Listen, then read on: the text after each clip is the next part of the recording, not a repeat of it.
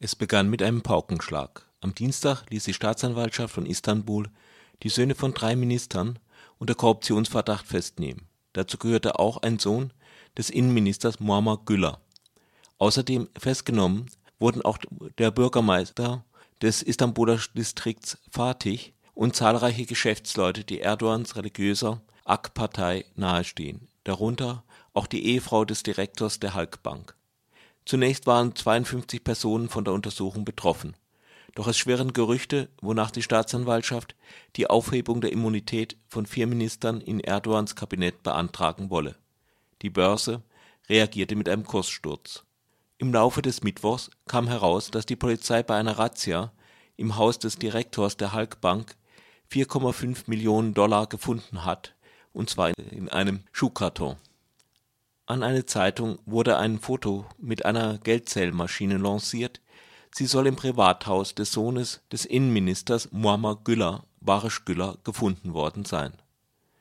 Ministerpräsident Tayyip Erdogan war gerade damit beschäftigt, nach und nach die Kandidaten seiner Partei für die Kommunalwahlen Ende März bekannt zu geben. Die Wahlen gelten als Test der zeigen wird, welchen Schaden die Regierung durch die Gezi-Unruhen im letzten Sommer genommen hat. Außerdem sind die Kommunalwahlen ein wichtiger Vorläufer für die Präsidentschaftswahl, bei der Erdogan selbst antreten möchte. Erdogan war sichtlich nicht erfreut, als er von Journalisten nach der Operation der Staatsanwaltschaft gefragt wurde. Er berief sich auf die Unabhängigkeit der Justiz, weswegen er sich nicht äußern wolle alles müsse aufgeklärt werden, assistierte Parteisprecher Hüseyin Celik darauf. Doch gelassen wirkte Erdogan nicht gerade. Am nächsten Morgen waren denn auch fünf leitende Polizeibeamte, die an den Festnahmen in Istanbul beteiligt waren, plötzlich ihrer Posten enthoben. Auf einer Veranstaltung seiner Partei gab Erdogan dunklen Mächten die Schuld und spielte darauf an, dass diese wiederum von anderen Kreisen innerhalb oder außerhalb der Türkei benutzt würden arkasına sermayenin, medyanın gücünü alanlar, Diejenigen, die hinter sich das Kapital haben, die hinter sich die Macht der Medien haben, können die Stabilität dieses Landes nicht gefährden. Diejenigen, die in und außerhalb der Türkei einige dunkle Kreise benutzen, können mit der Stabilität der Türkei nicht spielen. Wenn Erdogan auch offen lässt, wer letztlich ganz hinten in der Reihe seiner Feinde steht, stehen soll, so weiß in der Türkei doch jeder, wen Erdogan direkt verantwortlich macht.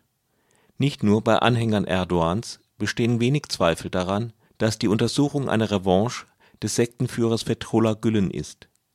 Die von Gülen informell geleitete Nurcu-Bewegung unterhält in der Türkei ein dichtes Netz von Nachhilfeschulen, die ein wichtiges Rekrutierungsmittel für seine Bewegung sind. Außerdem wird Gülen nachgesagt, seine Bewegung, die auch als Jamaat bekannt ist habe wichtige Zentren der Polizei und der Staatsanwaltschaft unterwandert. Der ehemalige Polizeidirektor Hanefi Avcı hat hierüber ein dickes Buch geschrieben. Deshalb wurde Avcı als Terrorist angeklagt und verbüßt nun eine hohe Freiheitsstrafe. Das war in den Zeiten, als Fethullah Gülen noch ein wichtiger Verbündeter Erdogans war und die Staatsanwaltschaft Korruptionsfälle immer nur in den von der Opposition beherrschten Rathäusern fand doch dann kühlten die Beziehungen zwischen Erdogan und Gülen ab. Vor einigen Wochen verkündete Erdogan seine Absicht, die Nachhilfeschulen zu schließen.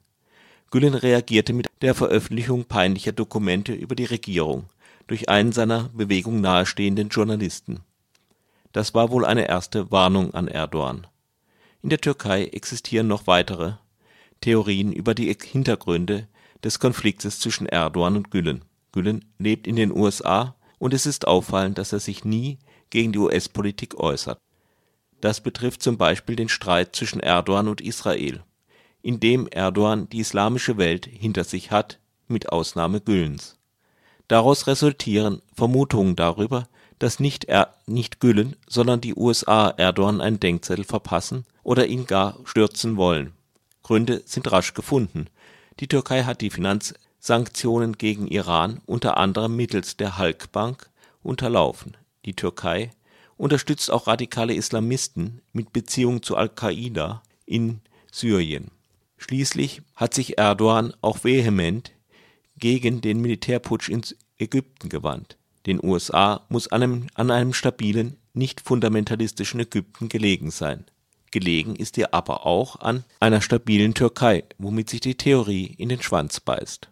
Denn Erdogan garantiert zumindest das. Nichtsdestotrotz gehen die Spekulationen weiter. Eine Variante ist, dass Gülen und die USA Erdogan daran hindern wollen, Präsident zu werden. Just gestern hat der amtierende Präsident Abdullah Gül in einem Interview angedeutet, auch er könne sich eine neue Kandidatur überlegen.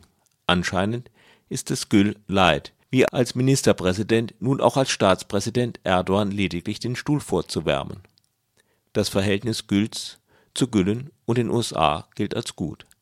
Doch abgesehen von solchen Überlegungen über Machtkämpfe hinter den Kulissen stellt sich die Frage, was an den Vorwürfen wirklich dran ist.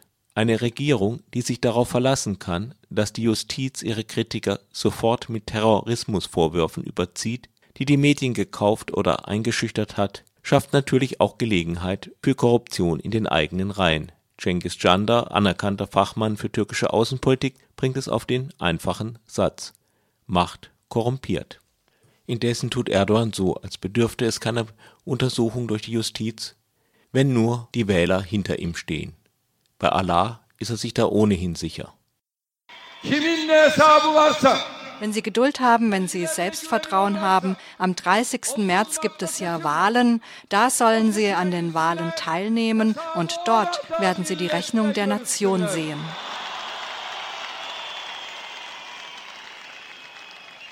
Weder wir noch die Nation können diejenigen dulden, die außerhalb der Wahlen abrechnen wollen. Wir können es weder dulden noch die Augen verschließen. Die Türkei ist keine Bananenrepublik. Wohlgemerkt, die Justiz, über die sich Erdogan heute beschwert, ist die gleiche Justiz, sind die gleichen Staatsanwälte mit besonderen Vollmachten, die jahrelang Erdogans Gegner gejagt haben, zum Beispiel die Gezi-Park-Besitzerinnen.